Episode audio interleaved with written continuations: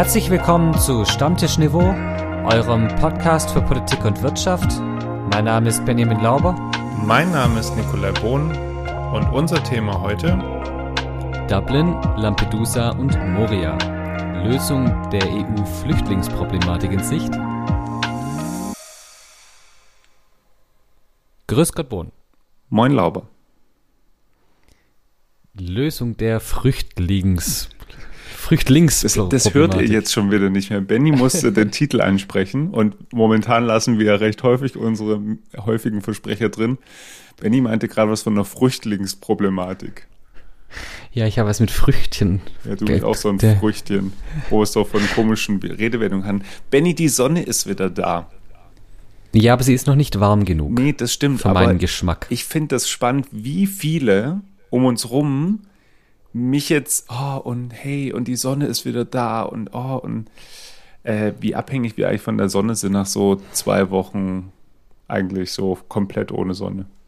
Aber so, so ist es halt. Wir sind abhängig von der Sonne, so wie ich abhängig bin von dir, oh, lieber Nick. Gott, oh Gott, oh Gott. Du bist Manche, meine Sonne. Tatsächlich bin ich heute auch darauf angesprochen worden, ob wir eigentlich, also wie das bei uns läuft, ob wir eigentlich eine offene Ehe führen oder was, äh, wie da der Beziehungsstatus zwischen uns beiden ist. Ich bin dein Mond, weil du bringst mich oh zum Scheinen. Oh Gott, ey, ich kotz gleich. Ey, oh. oh. Ei, ei, ei. Sonne, Dann gehen wir mal gleich di Bitte, direkt rein. Unnützes Wissen. Ins unnütze Schnell. Wissen, wenn wir schon da sind. Bitte. Äh, das ist ein bisschen ein, eigentlich, ich muss vorwegschicken, es ist ein Stück weit schwarzer Humor, der jetzt kommt. Aber irgendwie, nun denn. Die Übersetzung des Namens der japanischen Stadt Fukushima lautet Glücksinsel. Äh, das ist schwarzer Humor. Das ist schwarzer Humor, ja. Ich, ähm, nee, glücklich ist die Insel, glaub nicht mehr. Ich fühle mich auch ein bisschen schlecht, dass ich diesen ja, genau das jetzt wir, ausgesucht habe. Entschuldigung, aber es das ist, ist halt, ja ein halt reines Zitat. Es ist ein reines Zitat, ich kann nichts tun. Da, das und ist, da strahlt's auch, da strahlt vielleicht nicht die Sonne, aber da strahlen andere Sachen. Ich, oh, schon wieder. Uiuiui, das, oh, ich, äh, ich komme so direkt in die Hölle. Ähm, wo wir doch in der Hölle sind, nee, der Übergang ist auch, nee. Nee, nein, nee, nee, oh, nee, nee, nee. Also, das ist auch gar nicht witzig. Das ist, nee, das ist wirklich nicht witzig. Und eigentlich müssen wir jetzt, nee, wir machen jetzt einen Cut. Wir machen hier wirklich einen Cut, weil an der Stelle wird's ernst und wird auch traurig und wird, ja, ähm, nimmt uns auch mit. Also mich nimmt es mit, wenn ich da die Bilder sehe. Es gab ein Erdbeben in der Türkei und in Syrien, in dem ganzen Gebiet. Und zigtausende von Menschen sterben oder sind gestorben und nach wie vor sind die Aufräumarbeiten da und es gibt Hilfslieferungen und auch die Bundeswehr ist da jetzt im Einsatz. Ja, also man ist ein Stück weit fassungslos. Hm, fassungslos und sehr eines äh, von, das glaube ich geologisch und plattentektonisch äh, ziemlich heiklen äh, Gebiete der Welt, so ähnlich wie im äh, in Südostasien und auch Island und äh, ja. Die Westküste der USA. Westküste der USA. Das ist schon hart. Ähm, warum reden wir darüber, Benny, überhaupt? Ähm, natürlich haben wir da eine humanitäre Verantwortung und ich finde, man sieht an dem Beispiel sehr schön, man kann sich politisch noch so sehr uneinig sein. Und ich meine, da brauchen wir nicht drum herum reden, ähm, dass Deutschland gerade kein großer Fan von Assad und dem syrischen Regime ist und auch Erdogan jetzt nicht der Best Friend von Olaf Scholz ist. Mhm. Ähm, so unterschiedlich ist es dann zwischen eben einer humanitären Verantwortung und politischen Differenzen.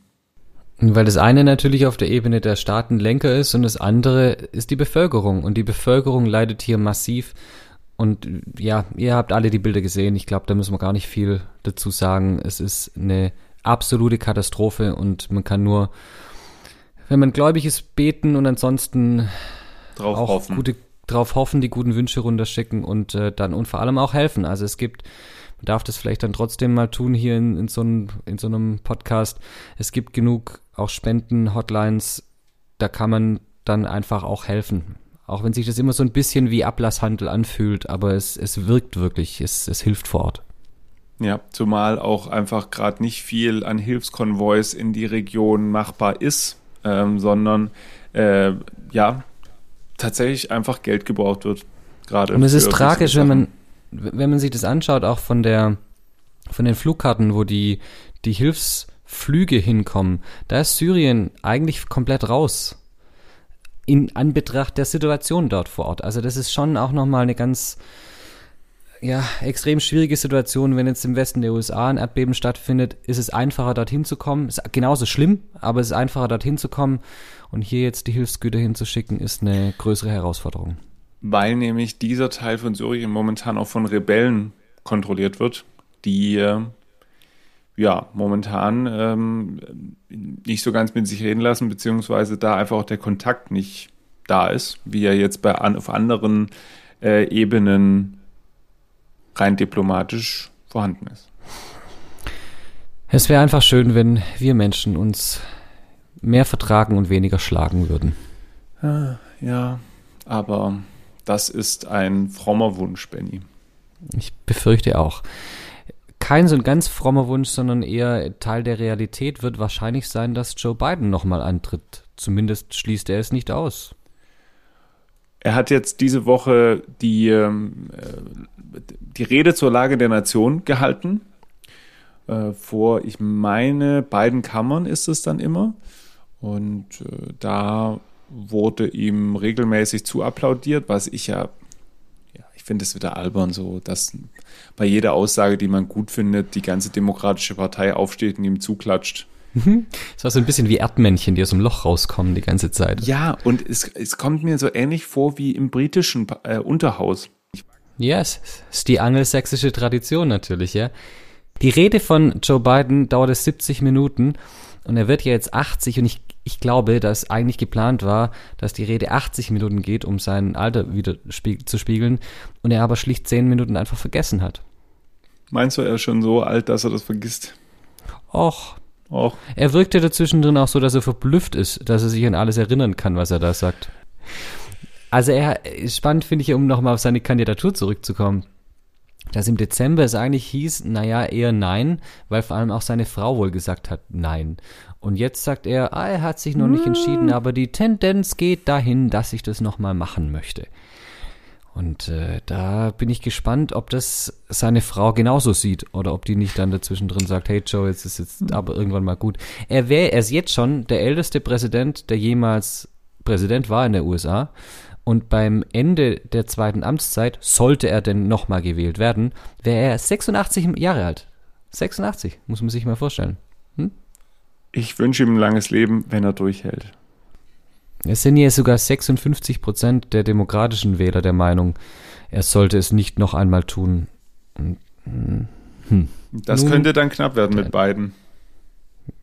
mit, mit beiden welchen? Äh, mit, mit, Mit- äh, mit Trump. Mit, das könnte dann eng werden mit Trump.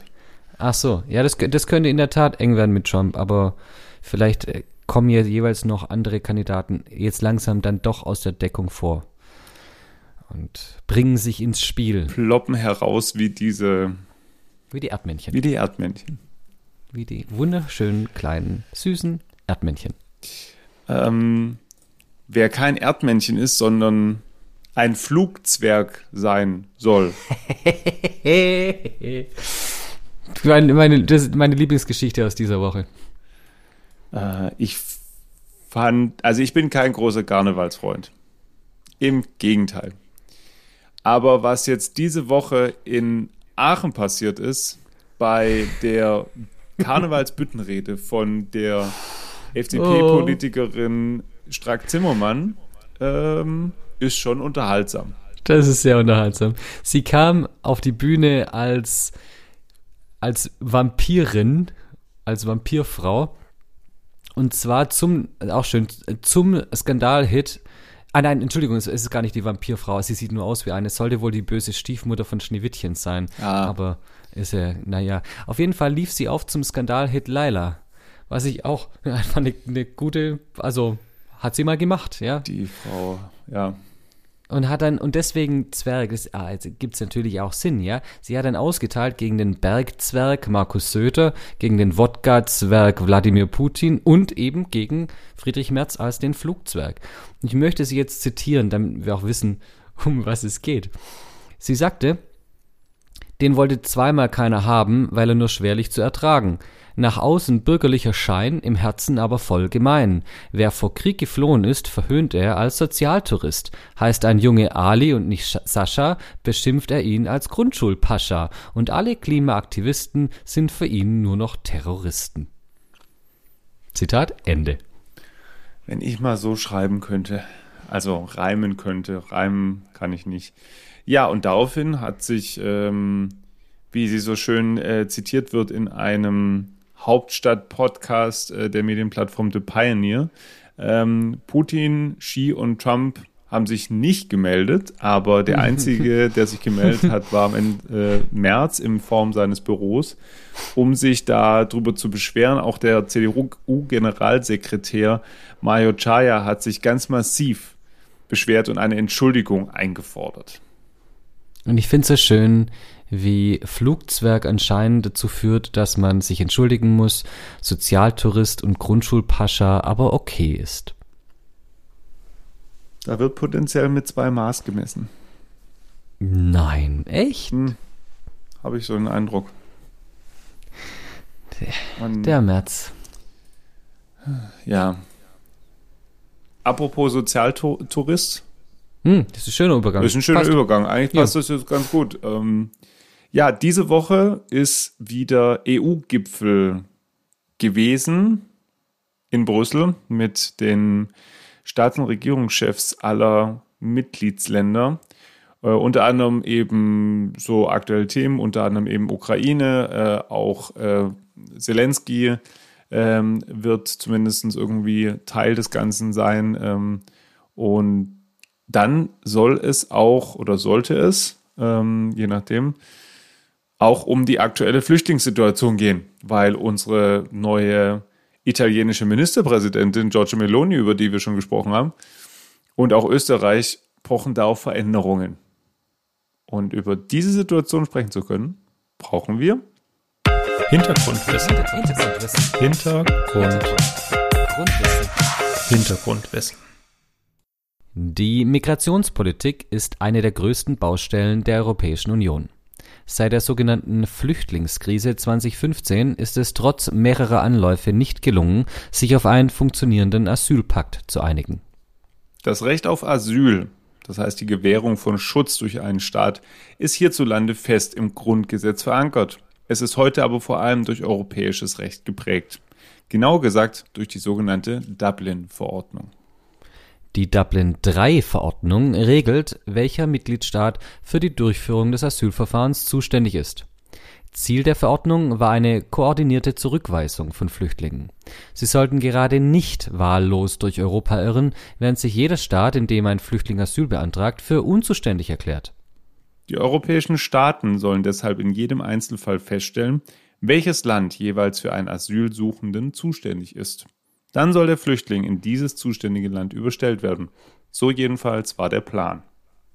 Vereinfacht gesagt gilt, es ist immer das Land zuständig, in dem der Flüchtling zum ersten Mal den Boden eines EU-Landes betreten hat.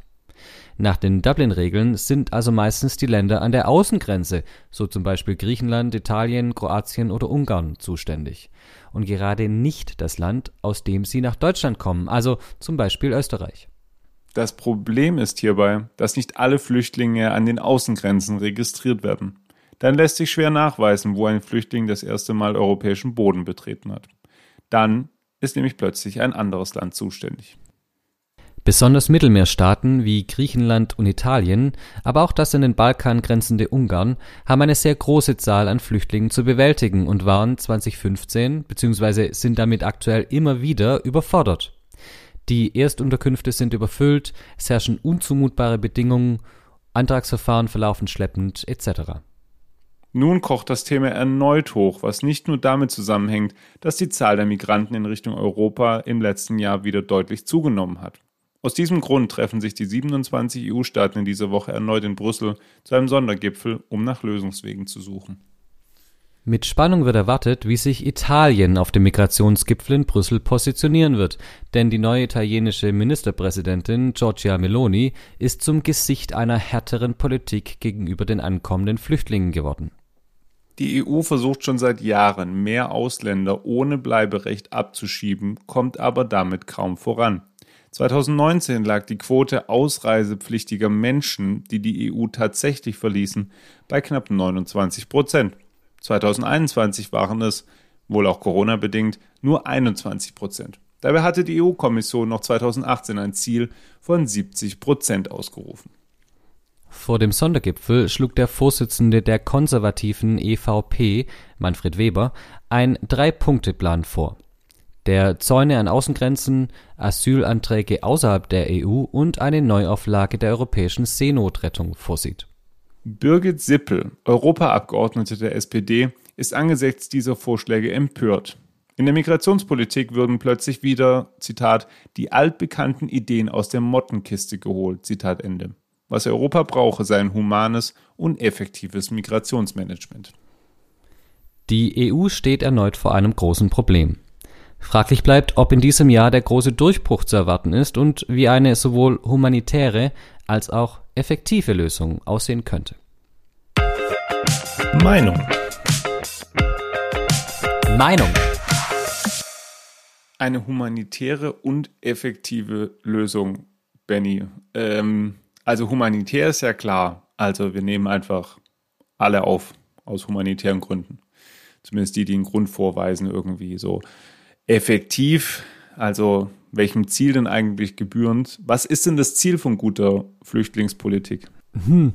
Also ich glaube, bevor wir die Frage diskutieren, müssen wir zunächst mal zwei Sachen unterscheiden, nämlich Asyl und Flüchtling. Ja. Weil nicht, nicht jeder Flüchtling ist asylsuchend beziehungsweise hat ein Anrecht auf Asyl und ganz oft wird in der Diskussion werden die Sachen durcheinander geworfen und vor allem auch die Parteien am rechten Rand machen das ganz mit Absicht, äh, um ja auch Meinung zu schüren.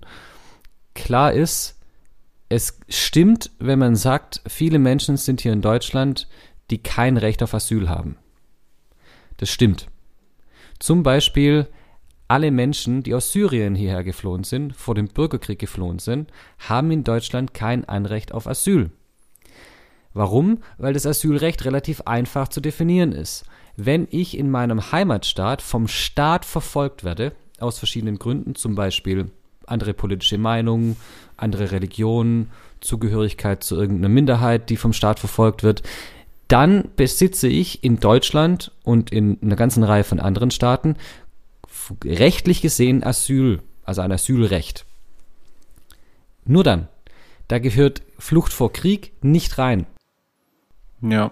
Ähm, dazu vielleicht noch ergänzende Frage, Benny. Ähm, wenn jemand jetzt vor Krieg flüchtet, aber vielleicht auch potenziell, weil jetzt sind wir beim Thema Syrien, ähm, es ja auch eine große christliche Gemeinschaft gibt, wo man ja sagen könnte, okay, wenn jetzt da eventuell Islamisten äh, das Land übernehmen, äh, dass dann äh, sie ja trotzdem auch wegen ihrer Religion verfolgt werden. Die haben ja dann aus meiner Sicht aber in dem speziellen Fall doch auch Anrecht auf Asyl, oder?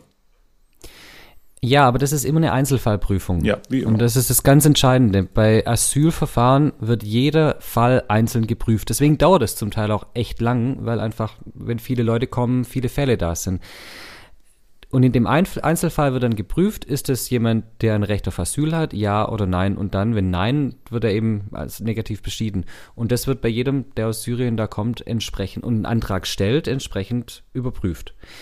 Das hat nämlich Aus, eine Auswirkung auf ihr Bleiberecht. Menschen mit Asylrecht dürfen hier leben und arbeiten. Und zwar an sich unbegrenzt. Aber auch erst Wenn- nach einer gewissen Zeit dann. Nach einer gewissen Zeit, ja, Genau. nach einer gewissen Zeit. Vor allem auch, wenn der Asylantrag zu, äh, der, also während, nur nicht während der Prüfung, das muss zuerst, der Genau. muss wirklich, muss anerkannt sein. Ansonsten ist man anerkannter Flüchtling nach der Genfer Flüchtlingskonvention. Und die haben dann einen Flüchtlingsschutz. Und der hat nochmal andere Rechte. Das heißt, der wird auch alle paar Jahre wieder überprüft. Ist es eigentlich in dem Herkunftsland immer noch so, dass es menschenunwürdige Bedingungen sind, dass die politische Lage, Lage zu instabil ist? Kann, können wir die Person zurückschicken? Und wenn das so ist, wird diese Person zurückgeschickt. Beim Asylrecht ist es an sich bis zum Ende des Lebens, dass man das Recht hat, hier in Deutschland zu leben. Weil man eben sagt, also um das noch vielleicht als letztes zu ergänzen, die Argumentation dahinter ist ja, der Staat muss seine Bürger schützen und Bürgerinnen. Und wenn er das nicht mehr tut, im Gegenteil, wenn er das umdreht und sagt, ich verfolge jetzt einen Teil meiner Bürgerinnen und Bürger, dann müssen andere Staaten an die Stelle dieses Staates treten und sagen, aber wir schützen die Person. Genau. Die sogenannte internationale Schutzverantwortung, die da entsprechend auf die anderen Staaten übergeht, um den Begriff mal kurz noch reinzubringen.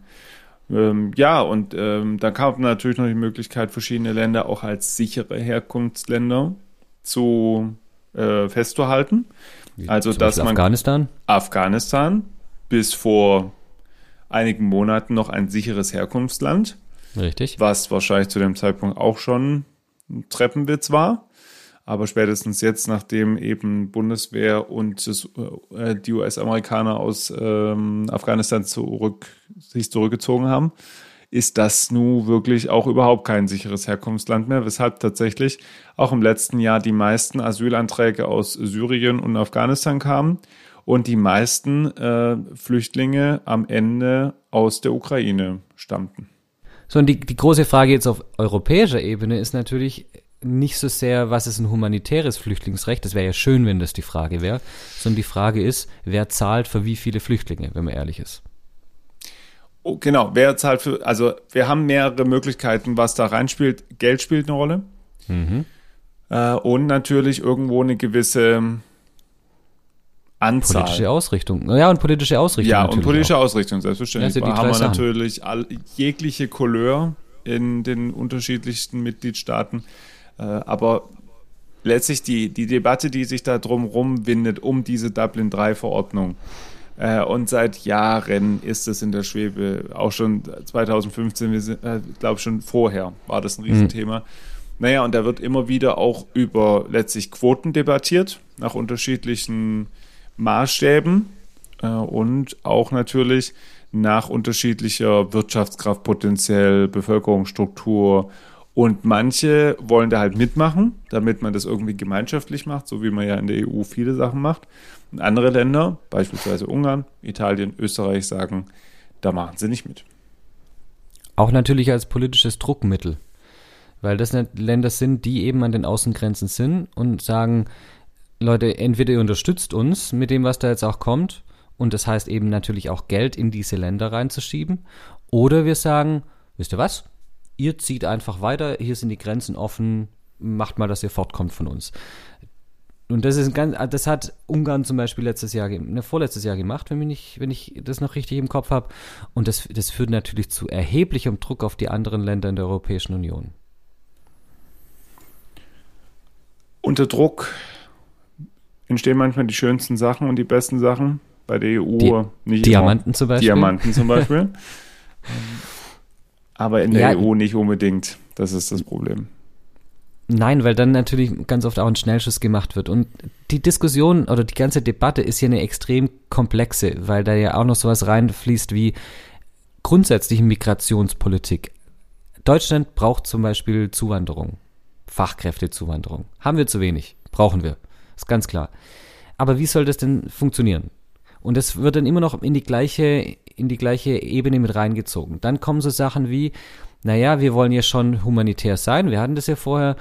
Wir nehmen Leute auf, aber irgendwo ist dann halt auch eine Grenze. Wir können ja auch nicht ganz, das ist ja jetzt hier die, wir sind ja im Stammtisch, wir können ja nicht ganz Afrika aufnehmen. So. Also, wer kommt, wer kommt nicht? Wo machen wir, machen wir zu? Was machen wir, wenn wir auf dem Mittelmeer da äh, Bo- Boote haben, die überlaufen mit Menschen und äh, dann nachher alle untergehen? Retten wir die? Wenn ja, bringen wir die gleich wieder zurück nach Afrika? Müssen wir da ab, uns abschotten, sch- nach Grenzen nach außen etc.?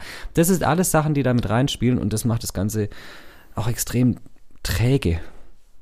Ja, weil natürlich auch die Interessenlagen ganz unterschiedlich sind. Wir haben unterschiedliche Parteien im Europäischen Parlament. Wir haben unterschiedliche Regierungen in den Mitgliedsländern.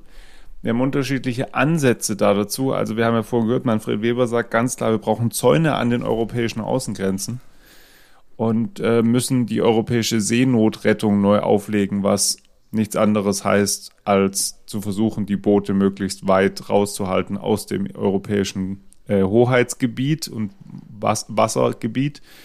Naja, und die SPD wiederum sagt in dem Fall, nee, also wir brauchen irgendwie eine andere Idee, was auch immer ein humanes und effektives Migrationsmanagement, Zitat, ähm, bedeutet. Das ist dann immer so schön, wenn man das dann hochhält. Aber seit über zehn Jahren ist Dublin 3 unverändert. Warum? weil sich am Ende irgendwie kein besseres System findet. Und weil natürlich die Länder, die davon nicht direkt betroffen sind, nämlich die zentralen Länder, die im Übrigen auch die finanzstärkeren Länder sind, äh, die natürlich sagen können, wir halten uns da schön raus, weil wir sind im Regelfall kein Erstaufnahmeland der Flüchtlinge. Also wenn man sich anschaut, was in Griechenland in den, in den Aufnahmelagern passiert, dann muss man sagen, ist das ein, ein absolutes Armutszeugnis für eine Europäische Union, die von sich behauptet, wir sind auf Menschenrechten, eine auf Menschenrechten basierende Union. Genau, das sind ja mal kurz so zur Erklärung auch die zwei Orte noch aus dem Titel. Lampedusa ist eine Insel vor Italien, wo ich glaube somit auch der südlichste Punkt Italiens auf jeden Fall äh, eine Insel, auf der EU-Recht gilt und auf der sehr, sehr viele auf der äh, Mittelmeerroute Richtung Europa flüchten. Und Moria wiederum ähm, hat sich äh, oder wurde bekannt, äh, ein griechisches äh, Flüchtlingscamp, äh, wo auch während Corona ganz massiv äh, Krankheiten wüteten und auch die Zustände letztlich dort eigentlich komplett menschenunwürdig sind. Auf der anderen Seite steht natürlich schon auch, eine sehr berechtigte Argumentation. Wir können ja wirklich nicht alle aufnehmen. Das heißt, wie gehen wir denn da damit um? Wen, wen schicken wir wieder zurück, beziehungsweise an welcher Stelle sagen wir vielleicht auch von vornherein, du hast gar keine Chance, bei uns aufgenommen zu werden. Und das ist ja genau der Punkt, wo auch zum Beispiel die SPD, aber natürlich auch die Grünen und alle anderen Parteien, die in der Richtung unterwegs sind, auch keine Antwort haben. Es gibt da keine verbindliche Antwort im Moment, bis auf, wir müssen Prävention machen. Und da geht es wieder in das Thema Entwicklungshilfe und äh, Klimawandel und so weiter hin. Denn die Menschen flüchten ja nicht aus Jux und Dollerei, die wollen ja ihre Heimat nicht verlassen. Niemand will seine Heimat einfach so verlassen. Sondern da gibt es immer Faktoren, die einen treiben oder die einen ziehen. Genau, die sogenannten Push- und Pull-Faktoren, die wollte ich nämlich jetzt auch einbringen. Also die Gründe, warum jemand aus seinem Staat flieht, ist meistens natürlich Krieg, Verfolgung, schlechte wirtschaftliche Situation, keine Perspektive. Die klassischen Pull-Faktoren sind natürlich irgendwo Aussicht auf ähm, besseren Wohlstand, Sicherheit. Ähm, und da ist natürlich die Frage, okay, wo, wo legen wir jetzt den Fokus drauf? Schauen wir, dass wir die Pull-Faktoren irgendwie möglichst ausmerzen, dass keiner mehr, ähm, ja, ich habe es gerade auch gemerkt, ähm, mhm. dass möglichst keiner mehr kommt, damit wir keinen Grund mehr bieten? Oder müssen wir die Push-Faktoren in den jeweiligen Herkunftsländern minimieren oder eben lösen? Es ist wie immer wahrscheinlich eine Kombination von beidem. Es wird mittelfristig, ach, und auch kurzfristig, wenn man, wenn man ehrlich ist, nichts daran vorbeiführen, dass man Entwicklungshilfe, und ich, ich hasse ja dieses Wort, weil es ja eine Hierarchie sofort reinmacht mhm. und sagt, wir müssen Länder in Afrika auf unseren Entwicklungsstand hochholen. Ja, das sind alle weniger entwickelt als wir. Das halte ich für ja einfach nur arrogant. Anders kann man es ja nicht nennen. Aber man muss schon, gerade was die technologische Entwicklung angeht und auch gesellschaftliche Entwicklung und vor allem die Auswirkungen des Klimawandels, da werden Milliarden in den, in den äh, südlichen Teil der Welt fließen müssen. Weil wir sind da dafür verantwortlich. Unser Wohlstand ist gebildet auf dem Rücken des globalen Südens. Und jetzt kommen die. Unverschämt.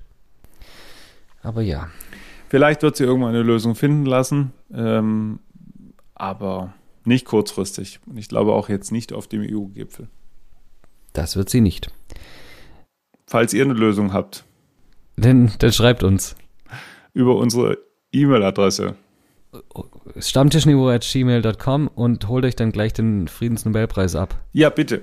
Natürlich. Das, also ich glaube, das könnt ihr auf dem Weg machen. Da verraten wir nicht zu viel. Ja, also ich meine, äh, wir würden, wir würden denjenigen oder diejenige äh, nominieren, selbstverständlich. Und applaudieren natürlich Und auch. Und applaudieren auf Balkonen.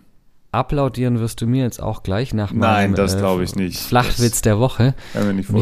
Ich finde, wobei der eigentlich eher, der ist weniger lustig als mehr süß, finde ich. Oh. Aber es ist genauso süß wie du, von daher. Oh, was ist heute eigentlich los mit dir? ich weiß nicht, irgendwie, manchmal muss es sein. Also, meine Frau will mit mir über mein kindliches Verhalten reden. Aber ohne das Geheimwort kommt sie nicht in meine Kissenburg. Das war doch kein Witz. Bisschen schon.